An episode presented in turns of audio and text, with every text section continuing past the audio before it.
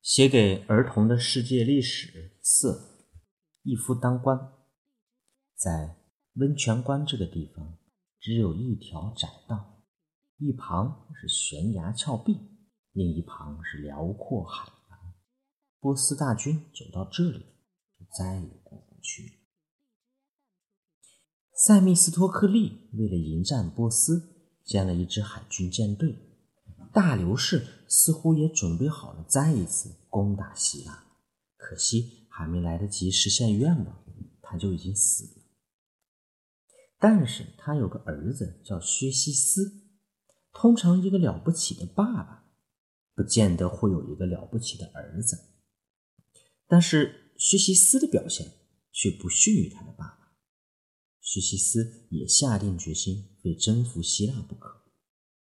他认为先前没有征服希腊，是因为太过轻敌。现在经过一番准备后，只要打个喷嚏，就足以把希腊那个小小的地方摧毁。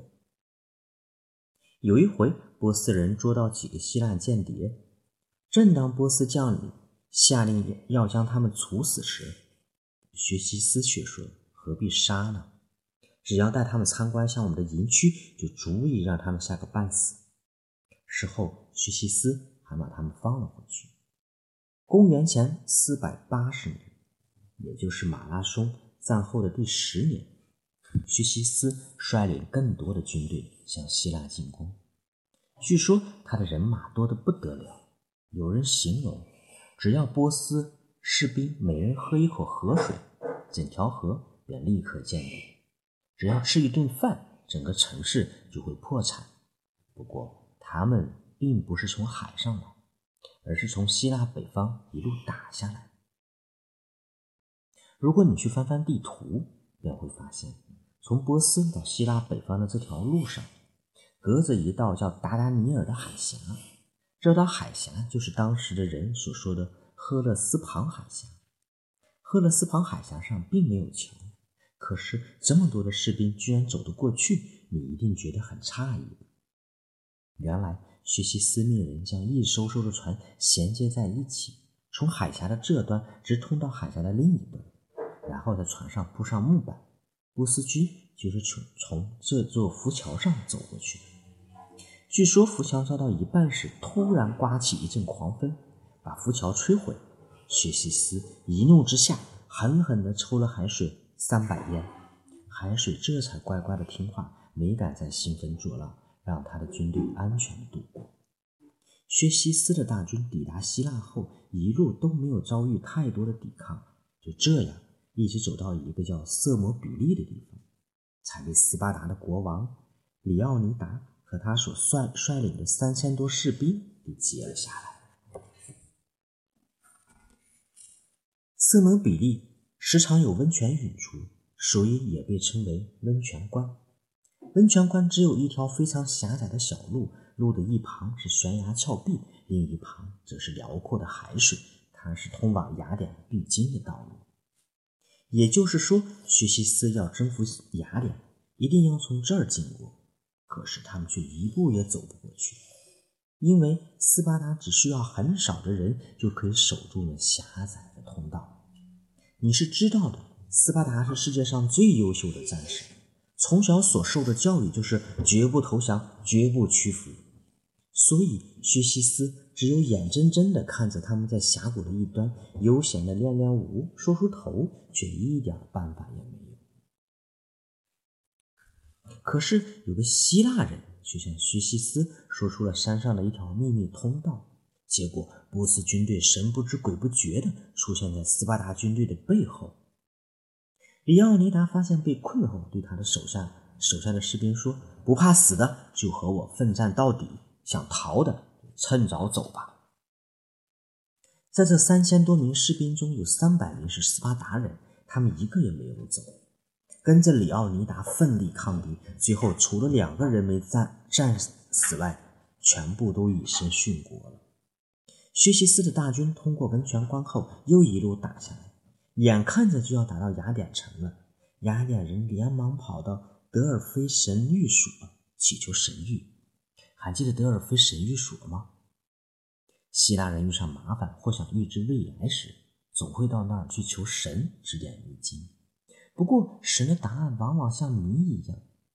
这次的答案也是一样。他说：“逃到墓壁去，墓壁处。”这究竟是什么意思呢？似乎没有人知道。可是，塞密斯托克斯托克利却说：“墓壁指的就是船，你记得吧？”他在不久前曾建了一支海军舰队，于是他领着大家逃到船上。那些船正停泊在离雅典城不远一个叫塞拉米的海湾内。但有些人认人认为墓壁就是木屋，因此根据神的指示，在雅典城内盖起木屋，抱着金银财宝躲在木屋里，说什么也不肯走。薛西斯的大军到了雅典城后，发现城里大部分的人都逃走了。一怒之下，命人放火把雅典城给烧了。